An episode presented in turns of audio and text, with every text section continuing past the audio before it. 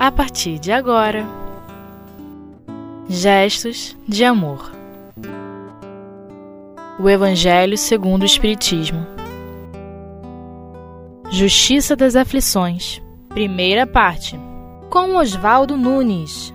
Caros amigos, dando continuidade ao estudo do livro Evangelho segundo o Espiritismo, hoje iniciaremos o capítulo 5, Bem-aventurados aflitos, estudando Justiça das Aflições. Começaremos lendo o item 1. Bem-aventurados os que choram, porque serão consolados. Bem-aventurados os que têm fome e sede de justiça, porque serão saciados. Bem-aventurados os que sofrem perseguição por amor à justiça, porque é deles o reino dos céus. Meus irmãos, as desigualdades socioeconômicas entre os povos, entre os habitantes de um mesmo país ou de uma mesma cidade mostram-nos a imensa injustiça que se apresenta entre os homens na terra, dando motivo para eternas perguntas, tais como: por que uns nascem na miséria, outros na riqueza? Por que uns tudo é tão difícil e para outros tão fácil? Porque mal parece, porque o mal parece ser mais recompensador do que o bem. Se pensarmos que a vida termina com a morte do corpo, as palavras de Jesus não têm o menor sentido, são promessas vãs. Ainda mais se nós pensarmos o seguinte: qual o significado da palavra bem-aventurado que Jesus nos diz? A palavra bem-aventurado quer dizer felizes, se trocarmos, ficaria a primeira frase: Felizes os que choram, porque serão consolados. Como então entender este ensinamento de Jesus?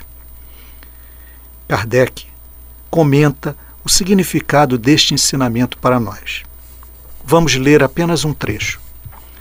Só na vida futura podem-se realizar as compensações que Jesus promete aos aflitos na terra, sem a certeza do futuro essas máximas seriam um contrassenso, mas ainda seriam um engodo.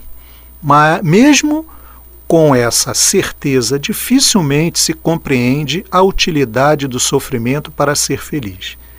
É, dizem para haver mais mérito, mas então se pergunta: por que uns sofrem mais que os outros? A fé no futuro pode consolar e inspirar a paciência mas não explica essas anomalias que parecem desmentir a justiça de Deus. E aí, se nós formos pensar em justiça, qual o significado desta palavra? Kardec, no Livro dos Espíritos, no capítulo 11, Lei de Justiça, Amor e Caridade, ele pergunta aos espíritos: Como se pode definir a justiça? E os espíritos respondem: a justiça consiste no respeito aos direitos de cada um.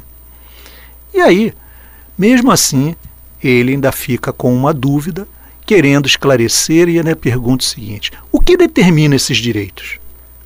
E eles respondem para nós: duas coisas, a lei humana e a lei natural. Tendo os homens feito leis apropriadas aos seus costumes e a seu caráter, essas leis estabeleceram direitos variáveis com o progresso das luzes. Vede se vossas leis atuais, apesar de imperfeitas, consagram os mesmos direitos que na Idade Média. Esses direitos antiquados que, que vos parecem monstruosos pareciam justos e naturais naquela época. O direito estabelecido pelos homens nem sempre, portanto, está de acordo com a justiça. Aliás, ele apenas regula algumas relações sociais, enquanto que na vida privada há uma imensidade de atos que são unicamente da alçada do tribunal da consciência. E aí a gente começa a ver o seguinte: essas diferenças que existem entre o que eu acho certo e o que a sociedade traz como certo, às vezes, nos traz aflições. Por quê? O que a sociedade acha como correto, às vezes e normalmente, está fora da lei de Deus. Cada vez que nós nos afastamos da lei de Deus, nós acabamos criando algumas situações de complicações para nós. Isso tudo nos leva a pensar sempre o seguinte: se eu não consigo atender a uma necessidade que a sociedade me impõe, eu deveria fazer o quê? Me entender que ainda não é o momento. Mas não. O que eu faço? Eu faço de tudo para conseguir às vezes de uma maneira errada. E com isso eu sacrifico, às vezes, a minha família, eu sacrifico a minha saúde, eu sacrifico, às vezes, o meu trabalho para conseguir algo que naquele momento é importante. Só que depois que eu consigo, eu acabo vendo que aquilo ali não era tão importante assim. Como acontece, a gente vê muito isso em. Há, há uma promoção. Essa promoção as pessoas compram e depois quando você pergunta por que, que você comprou esse produto ou fez essa, essa aquisição? Ah, porque estava barato. Em que, que você vai utilizar? Não sei. Então, a pessoa acaba criando uma situação ruim. Mas alguém pode dizer assim: ah, tudo bem, nesse caso. Mas e aquele que nasce e já nasce com um problema? E aquele que nasceu, cresceu um ano, dois anos e acaba desencarnando. O que, que houve com ele? Por que, que aconteceu isso? E aí Kardec nos explica o seguinte: entretanto, desde que se admite Deus, não se pode concebê-lo sem o infinito de suas perfeições. Ele deve ser todo poder, todo justiça, todo bondade. Sem isso, não seria Deus. Se Deus é soberanamente bom e justo, não pode agir por capricho nem por, com parcialidade. As vicissitudes da vida têm, pois, uma causa, e visto que Deus é justo, essa causa deve ser justa, eis do que cada um deve se compenetrar.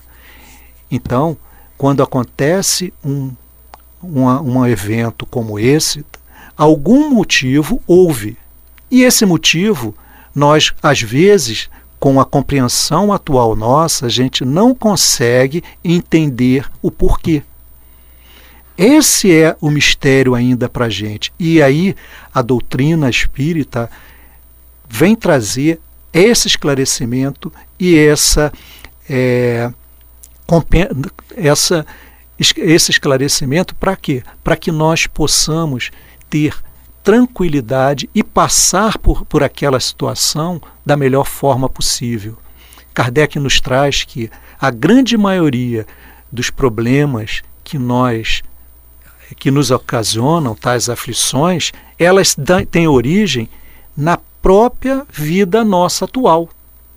E às vezes a gente fica achando que, ah, eu estou, estou sofrendo esse essa aflição, essa dor, porque isso aqui é uma expiação, isso é algo que eu fiz lá atrás, numa outra vida, e agora eu estou pagando por isso. E às vezes não. Um exemplo simples. Eu começo a estudar, vou para a aula, não faço os trabalhos que, são, que me são impostos por aquele curso, não vou à aula todos os dias e meu pai continua pagando o meu estudo. Chega no final do ano, o que, que acontece? Eu faço a prova e não passo. A culpa é da escola, a culpa é do professor, a responsabilidade é de quem? A responsabilidade é minha, que tinha que fazer todas as minhas obrigações e não fiz. Então eu não posso dizer e pegar, é, ter a desculpa dizendo que ah, isto não aconteceu porque fulano não fez. Isso aqui eu não tive a oportunidade. Tive todas as oportunidades. Será que eu aproveitei todas as oportunidades que precisava? Isso é o que nós ainda não fazemos, que é parar, pensar, analisar o que eu poderia ter feito diferente naquele momento. Amigos, vamos dar uma paradinha para dar um, um intervalo e voltamos em seguida.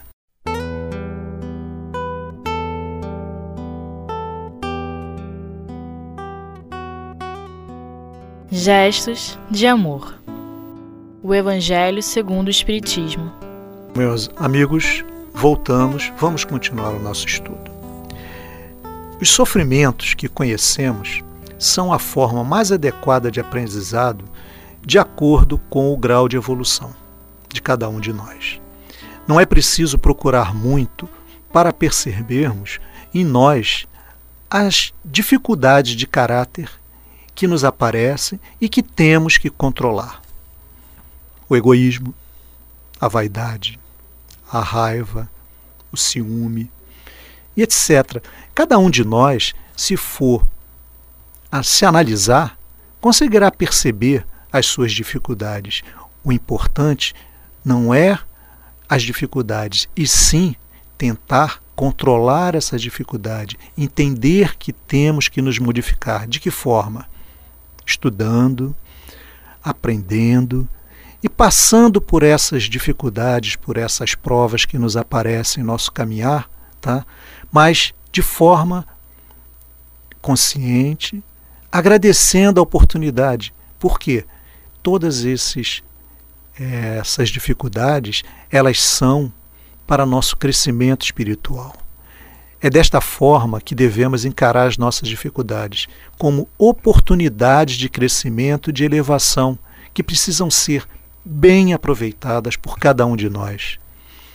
E aí alguém pode falar assim: mas como te, conseguimos essa força? De que forma? O remédio já foi proposto há muito tempo para nós através da fé. É dela que devemos nos munir para enfrentar tais dificuldades. É somente da esperança que ela traz que podemos nos alimentar dia após dia a fim de melhor lidar com tantas situações difíceis. E quando lançamos mão da fé, que permitimos que Deus inter, intervir em nossas vidas, aliviando automaticamente o peso de nossos sofrimentos. Devemos reverter um problema, uma mágoa, uma dificuldade em motivo de superação para as nossas próprias fraquezas. E então teremos convertido aquelas inquietações em uma bem-aventurança, como Jesus nos falou. No Evangelho segundo o Espiritismo, no capítulo 28, item 30, Kardec nos fala: quando o motivo de aflição nos chega, se procurarmos sua causa, muitas vezes a encontraremos nas consequências da nossa imprudência, da nossa imprevidência ou de uma ação anterior. Nesses casos, só devemos atribuí-la a nós mesmos. Se a causa de uma infelicidade independe de qualquer participação nossa, trata-se de uma prova para a existência atual ou de uma expiação de uma falta cometida em existência anterior. E neste caso, pela natureza da expiação, podemos conhecer a natureza da falta, desde que somos sempre punidos naquele que pecamos. E como disse Kardec no item 3, as vicissitudes da vida têm, pois, uma causa, e como Deus é justo, essa causa deve ser justa. Todos os sofrimentos, misérias, decepções, dores físicas, perdas de seres amados, encontram consolação na fé no futuro, em a confiança na justiça de Deus, que o Cristo veio ensinar aos homens sobre aquele que, ao contrário, nada espera após esta vida ou simplesmente duvida, as aflições caem com todo o peso e nenhuma esperança lhe mitiga o amargor. Por quê? Porque essa pessoa, tá, ela, se ela não consegue ver futuro, para ela a vida é só essa. Por que se preocupar com outro? Para quê? Se eu só tenho essa vida, eu vou me preocupar em ter a melhor passagem enquanto eu estou aqui. Agora, a partir do momento que eu acredito que eu sou um espírito imortal, que eu já vivi várias reencarnações e que eu tenho tudo pela frente o tempo de aprendizado, de experiência eu consigo fazer diferença.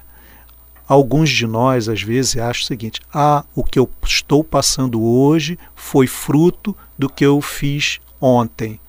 Pode até ser, mas se eu acredito dessa forma, por que não fazer diferente hoje para que o amanhã seja melhor do que eu passo hoje? É uma forma de pensar também. E aí, Kardec nos diz também o seguinte: o sofrimento é a moeda com o qual pagamos as faltas e os erros que, em nossa ignorância, come, em, em nossa ignorância cometemos em encarnações passadas, e com ele compramos a nossa felicidade futura, porque os que sofrem têm contas a ajustar com a justiça divina. Quando entendemos que Jesus é o Espírito mais perfeito que veio enviado por Deus para auxiliar os homens na terra, percebemos que essas bem-aventuranças são uma promessa de vida além da morte. Jesus nos está mostrando que tem um caminho, nos mostrando o seguinte: estamos aqui aprendendo, mas que o nosso lugar é a pátria espiritual. Estamos aqui de passagem, estamos aqui como aprendizes.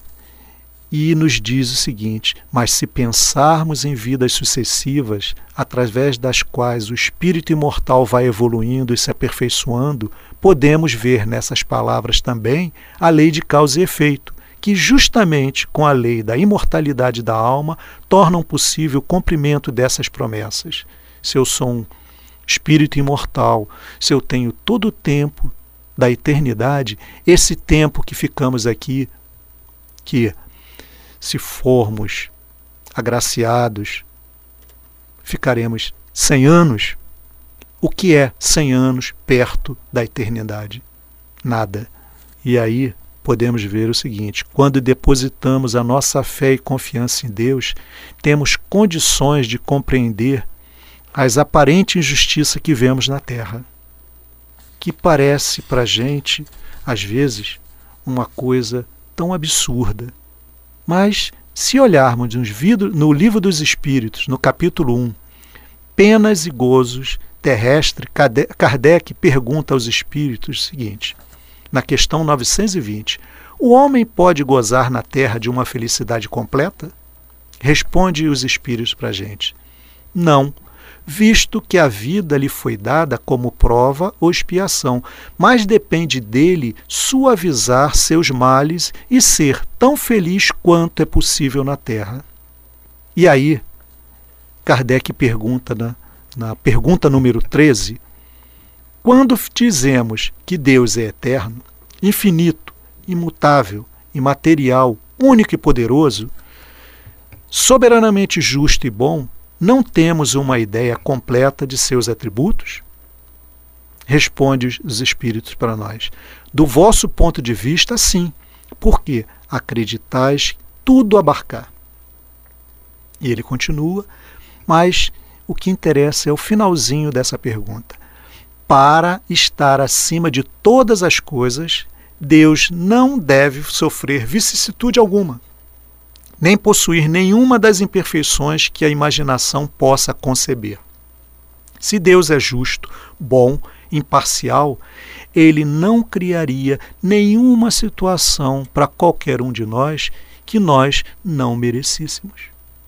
E aí nós conseguimos, fazendo um exame de consciência, verificamos que muitas vezes nós somos os culpados de nossas aflições e com isso paramos de culpar a vida e o destino de tantas desilusões.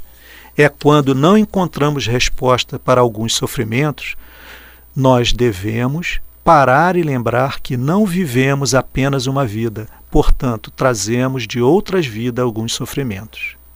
E assim é a vida. Seguimos em frente com algumas pendências e culpamos Deus e a sorte dizendo: Deus não merecia isso. É algumas situações que passamos e acabamos tendo esse tipo de atitude quando não acreditamos que Deus é justo e imparcial. Nesse momento que aparece alguma aflição em nossa vida, acabamos dizendo: Deus, eu não merecia isso. Mas com certeza, se estamos passando por aquela situação, merecemos por não ter feito a lição como deveria ter sido feita, ou por um passado ter cometido alguma situação que nos comprometeu e agora, com conhecimentos que temos, acabamos tendo a oportunidade de corrigir aquilo que fizemos.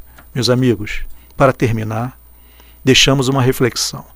Ninguém padece sem justa razão, pois Deus não o permitiria. Portanto, em nossas aflições, busquemos consolo na paciência e na resignação, lembrando sempre que a vida futura nos reserva sublimes alegria. Fiquem com Deus.